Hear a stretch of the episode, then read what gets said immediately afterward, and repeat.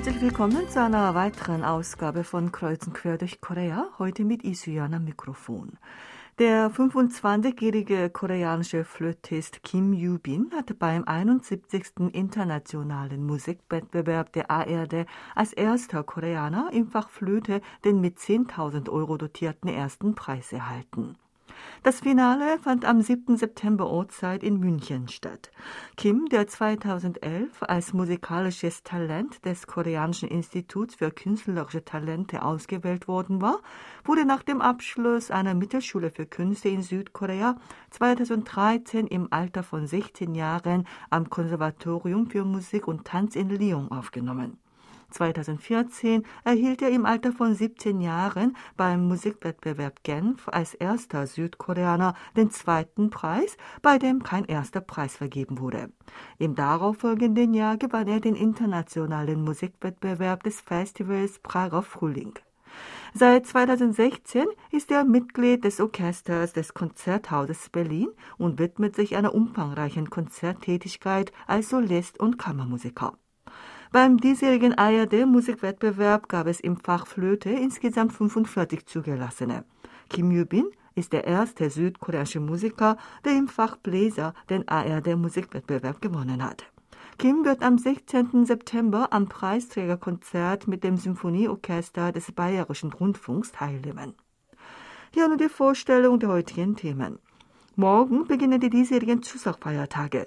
Im ersten Beitrag erfahren Sie, dass jeder zweite Bürger zum diesjährigen Chuseok-Fest in die Heimat fahren will. Im zweiten Teil hören Sie die Donnerstagsrubrik Suchwort aktuell. Im dritten Beitrag geht es darum, dass am 1. Januar des nächsten Jahres eine Verordnung für die Heimatliebe-Spende in Kraft tritt. Die Provinz Nordcholla führt an den Chuseok-Feiertagen eine PR-Kampagne durch. Zuletzt berichten wir darüber, dass kürzlich ein Buch erschienen ist, das als erste Richtlinien im Land für die medizinische Versorgung der sexuellen Minderheiten dient. Nach etwas Musik geht es gleich weiter. Gute Unterhaltung mit dem Lied ASAP, Ascent Stacy.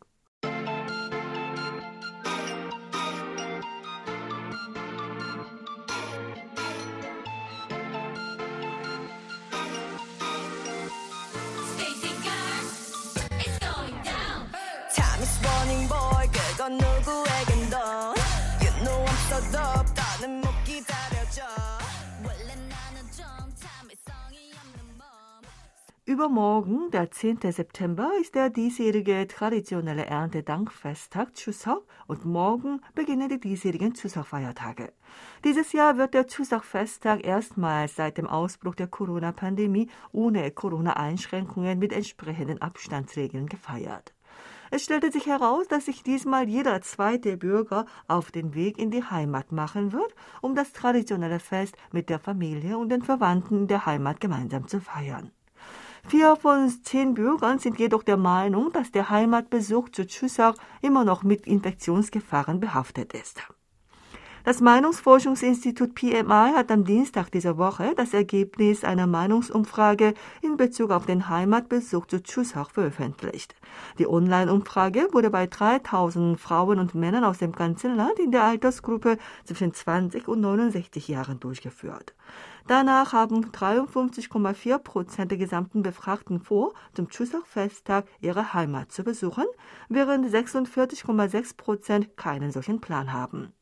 Bei der Untersuchung im vergangenen Jahr hatten 33,8 Prozent der Befragten vor, zu Chuseok in die Heimat zu fahren. Damit ist der betreffende Anteil um etwa 20 Prozentpunkte nach oben geklettert. Aufgrund der gegenwärtigen Corona-Lage mit weiter hohen Infektionszahlen sind jedoch vier von zehn Befragten immer noch der Meinung, dass der Heimatbesuch mit Infektionsrisiken verbunden ist. 39,2 Prozent antworteten, dass der Heimatbesuch wegen der Corona-Lage sehr gefährlich sein kann. Dieser Anteil ist gegenüber dem Vorjahr um rund 20 Prozentpunkte zurückgegangen. Bei der Vorjahresuntersuchung meinten 58,7 Prozent, dass der Heimatbesuch zu Chuseok hinsichtlich der Infektionsgefahr sehr gefährlich sein kann. Bei der diesmaligen Untersuchung war der Anteil der Personen, die die Infektionsgefahr als mittelmäßig einstuften, mit 40,9 Prozent am höchsten. Lediglich etwa 20 Prozent antworteten, dass die Gefahr nicht groß ist. 16,5 Prozent denken, dass der Heimatbesuch nicht gefährlich ist. 3,4 Prozent sind der Meinung, dass es gar nicht gefährlich ist. Mit steigendem Alter stieg auch der Anteil der Personen, die den Heimatbesuch zu Chuseok für gefährlich halten. An den Befragten, die vorhaben, zu Chuseok in die Heimat zu fahren, machen Menschen, die einen Tag vor dem Chuseok-Tag in die Heimat fahren wollen, mit 37,8 Prozent den größten Anteil aus. 25,3 Prozent wollen am Chuseok-Tag und 24,3 Prozent vor den Chuseok-Feiertagen in die Heimat fahren. 68,5 Prozent wollen statt öffentlicher Verkehrsmittel wie Bus, Zug und Flugzeug lieber mit dem eigenen Auto in die Heimat fahren. Die Polizei rechnet damit, dass an den diesjährigen Chuseok-Feiertagen das Verkehrsaufkommen wieder drastisch steigen wird, weil der traditionelle Festtag erstmals seit dem Ausbruch der Corona-Pandemie ohne Einschränkungen gefeiert wird. Das zu Chuseok erwartete Verkehrsaufkommen auf den Autobahnen liegt bei durchschnittlich 5,24 Millionen Fahrzeugen am Tag. Damit wird es gegenüber dem Vorjahr um 13,4 Prozent steigen. 65 Prozent der gesamten Befragten antworteten in Bezug auf die Anzahl der Menschen, die zusammen in die Heimat fahren, dass der Umfang etwa ähnlich groß wie gewöhnlich sein wird. 35 Prozent wollen den Umfang so gering wie möglich halten.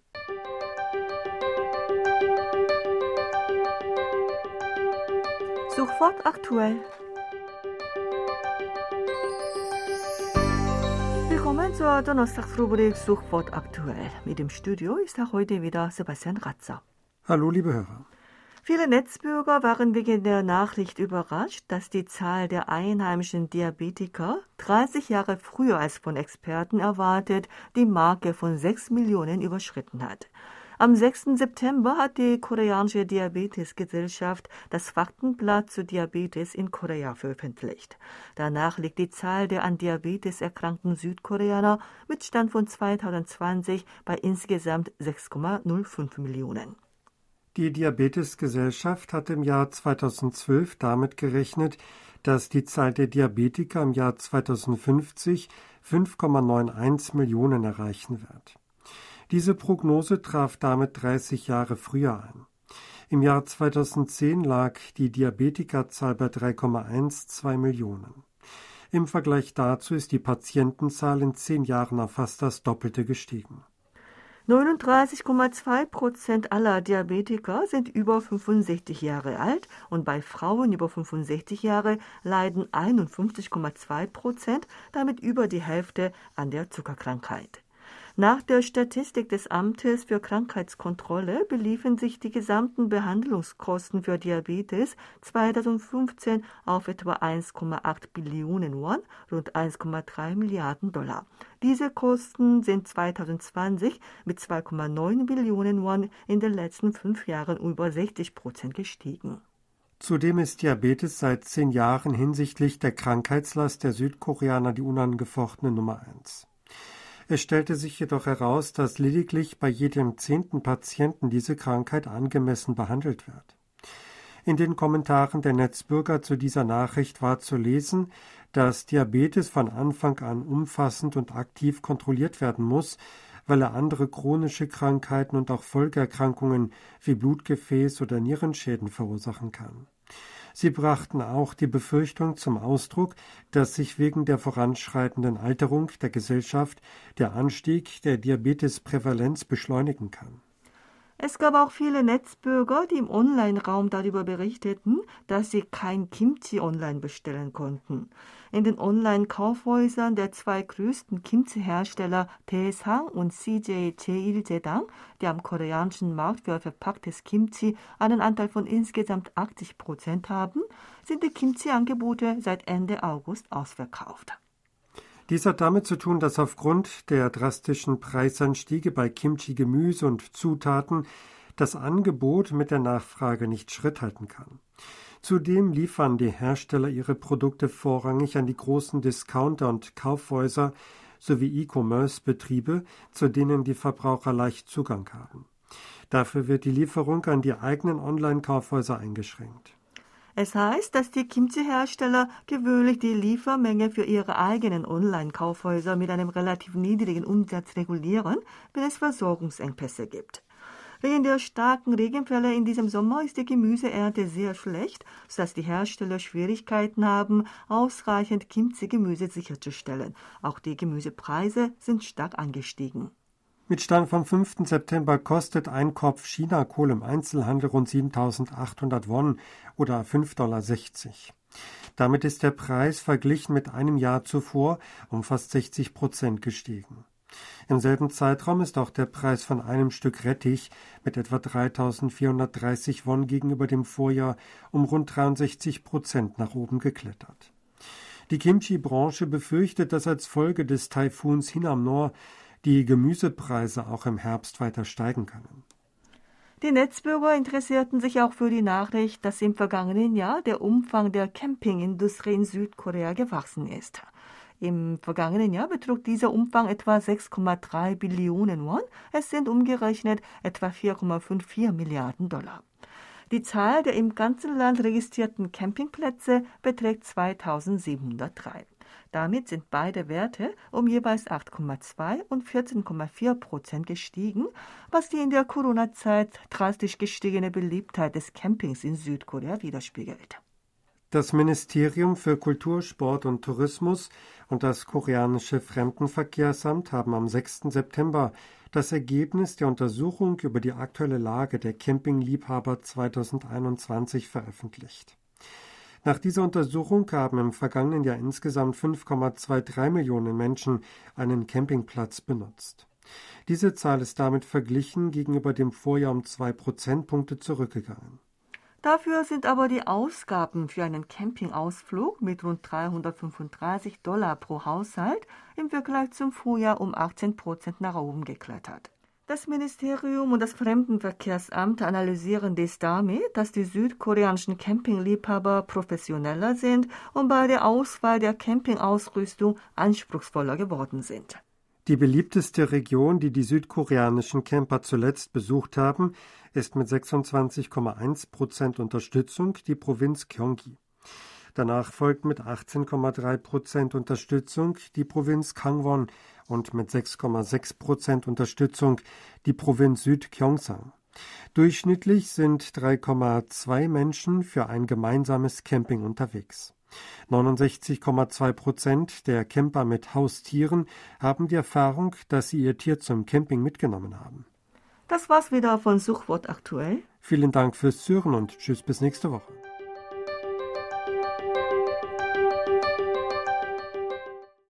Das Ministerium und das Fremdenverkehrsamt analysieren dies damit, dass die südkoreanischen Campingliebhaber professioneller sind und bei der Auswahl der Campingausrüstung anspruchsvoller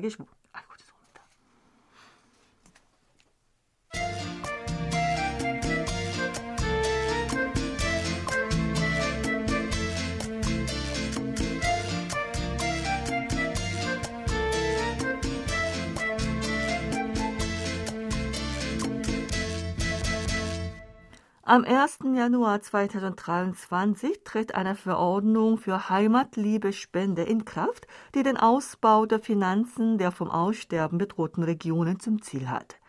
Das System für Heimatliebe-Spende ist ein System, bei dem Einzelpersonen ein Steuerabzug und ein Geschenk gewährt werden, wenn sie einem anderen Verwaltungsgebiet als ihren Wohnort Geld spenden.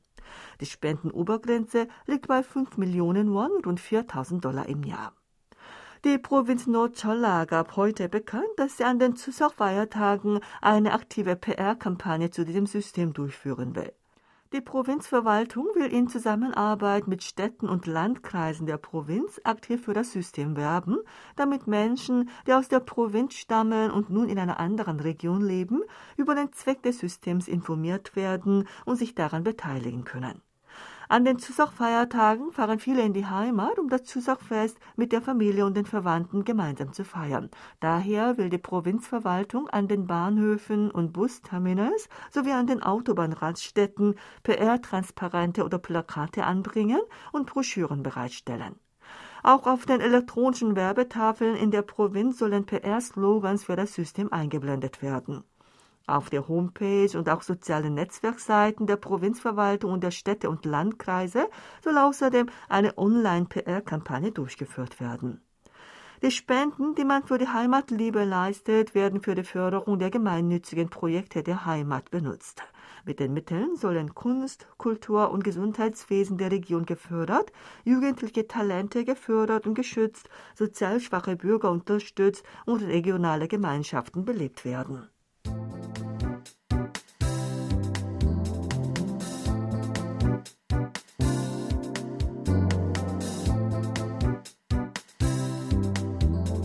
An der medizinischen Fakultät der Seoul National University wurde im ersten Semester des vergangenen Jahres erstmals im Land eine Vorlesung über die medizinische Behandlung von sexuellen Minderheiten eingerichtet. Diese Wahlfachvorlesung Gesundheitsrecht und medizinische Versorgung der sexuellen Minderheiten wurde von zwölf Studierenden belegt. Dieses Jahr wurde die Lehrveranstaltung zu einer einstündigen Pflichtfachvorlesung für alle 150 Studierenden im zweiten Studienjahr erweitert. Wenn man will, kann man dazu auch eine Wahlfachvorlesung und Formulatur belegen. Diese bedeutende Veränderung wurde von Professor Yoon Hyun-bae angeführt. Er sagt, dass er Angehörigen der sexuellen Minderheiten zeigen wollte, dass die Gesellschaft im Wandel ist und dass sich selbst die konservative medizinische Fakultät mit der Frage der medizinischen Versorgung der sexuellen Minderheiten auseinanderzusetzen begonnen hat und dies künftig noch intensiver erfolgen wird. Bis ein Recht der sexuellen Minderheiten auf medizinische Versorgung durchgesetzt ist, ist es aber noch ein weiter Weg. Ein Forschungsprojekt in Südkorea hat ergeben, dass Lesben, Schwule und Bisexuelle 4,76 mal höhere und Transsexuelle 6 bis 10 mal höhere Depressionssymptome zeigen als gewöhnliche Menschen. Sie denken auch jeweils 9,25 und 10 mal mehr an Selbstmord als gewöhnliche Menschen. Bei den sexuellen Minderheiten ist auch der Anteil der Menschen sehr hoch, die Tabak, Alkohol und Drogen abhängig sind. Sie erleben auch häufig Diskriminierung in Kliniken und wegen dieser Erfahrung zögern sie damit, zum Arzt zu gehen und werden deshalb nicht rechtzeitig behandelt. Dass sich sexuelle Minderheiten im toten Winkel des Gesundheitswesens befinden, ist nicht deswegen, weil es keine medizinischen Techniken oder Behandlungsmethoden für sie gibt. Es ist wegen der Unwissenheit der Mediziner. In Südkorea gibt es 40 medizinische Hochschulen und es gibt gegenwärtig lediglich an einer Hochschule, nämlich an der Seoul National University, offiziell eine Vorlesung über die medizinische Versorgung der sexuellen Minderheiten. Das Buch Krankenhaus ohne Diskriminierung wurde aus diesem Problembewusstsein heraus veröffentlicht. Das Buch wurde von der Forschungsvereinigung für medizinische Versorgung der sexuellen Minderheiten, zu der Professor Yun gehört, geplant und 14 Ärzte waren als Autoren beteiligt. Das Buch wurde mit dem Zweck herausgegeben, in Südkorea die ersten Richtlinien für die medizinische Versorgung der sexuellen Minderheiten zu schaffen. In einem Interview mit der Tageszeitung Gyeongyang Shinmun sagte Professor Yun Hyun-bae, in Südkorea herrsche noch die Realität vor, dass wegen der Abneigung gegen und Diskriminierung von sexuellen Minderheiten noch kein Gesetz zum Diskriminierungsverbot erlassen werden kann. Bei der Einrichtung der ersten Vorlesung über medizinische Versorgung von sexuellen Minderheiten stieß er jedoch nicht auf nennenswerte Hindernisse. Die wesentliche berufliche Eigenschaft und Aufgabe der Ärzte sei die Gesundheit der Patienten zu verbessern. Man könne nicht die Tatsache leugnen, dass es in der südkoreanischen Gesellschaft sexuelle Minderheiten gibt. Das heißt, dass jederzeit Angehörige der sexuellen Minderheiten an die Tür der Arztpraxen klopfen können. Die Ärzte wissen schon, dass man ihnen als Arzt die nötige medizinische Behandlung anbieten muss. Es gibt keine offizielle Statistik über sexuelle Minderheiten in Südkorea. Nach Schätzungen liegt die Zahl zwischen einer Million und drei Millionen. Es gibt aber nur sehr wenige Kliniken, die ihnen einen medizinischen Service anbieten, und selbst diese sind auf die Hauptstadtregion konzentriert, sodass man für die Behandlung einen langen Weg nach Seoul machen muss, wenn man in einer anderen Region lebt. Es gibt auch viele Transsexuelle, die für eine geschlechtsangleichende Operation ins Ausland gehen. Wenn es danach Probleme gibt, können sie im Inland schwer eine richtige Folgebehandlung bekommen. Professor Yun sagt, es gebe kein zusätzliches medizinisches Wissen, das man für die Behandlung der sexuellen Minderheiten erwerben muss. Den größten Teil lerne man bereits in der Ausbildung, sei es in Bezug auf Hormontherapie oder Brustoperation. Man wisse lediglich nicht, wie man das Wissen auf sexuelle Minderheiten anwendet. Man müsse lediglich ein bisschen umdenken. Ärzte seien die Personen, die den sexuellen Minderheiten helfen können, aus ihrem gesundheitlichen Teufelskreis auszubrechen und trotz Abneigung und Diskriminierung ihre körperliche und seelische Gesundheit zu wahren. Selbstverständlich kann das Leben der sexuellen Minderheiten nicht allein durch medizinische Versorgung verbessert werden. Dafür muss vieles, wie die gesellschaftliche Erkenntnis, das Gesetz und die Systeme verbessert werden. Jun sagt, Ärzte müssen sich aktiv für die Verbesserung der Rechte der sexuellen Minderheiten einsetzen und diese unterstützen. Der Beginn solle sein, sie wenigstens in der Praxis nicht zu diskriminieren. Das Motto der Forschungsvereinigung für medizinische Versorgung der sexuellen Minderheiten lautet, unsere Patienten mit unseren Händen behandeln. Die Vereinigung will sich darum bemühen, dass koreanische Angehörige der sexuellen Minderheiten für die medizinische Behandlung nicht ins Ausland fliegen oder aus anderen Regionen in die Hauptstadtregion fahren müssen. Das Buch Krankenhaus ohne Diskriminierung behandelt neben Grundwissen verschiedene konkrete Inhalte zur Gesundheit und medizinischer Versorgung der sexuellen Minderheiten wie die Hormontherapie und geschlechtsangleichende Operation für Transsexuelle, gesundheitliche Untersuchung für sexuelle Minderheiten und Beratung für sexuelle Minderheiten im Kindes- und Jugendalter. Das Buch wird einen Beitrag dazu leisten, dass an allen medizinischen Hochschulen im Land Lehrprogramme für die medizinische Versorgung der sexuellen Minderheiten eingeführt werden und dadurch ihr Recht auf Gesundheit gestärkt wird. Es wird nicht nur den Betroffenen und Familienangehörigen der sexuellen Minderheiten helfen. Auch gewöhnliche Leser werden durch das Buch neues Wissen und Verständnis für das Gesundheitsrecht der sexuellen Minderheiten erwerben.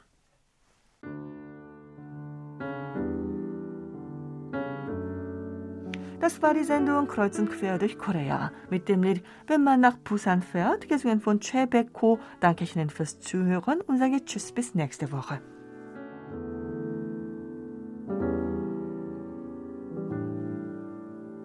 부산에 가면 다시 나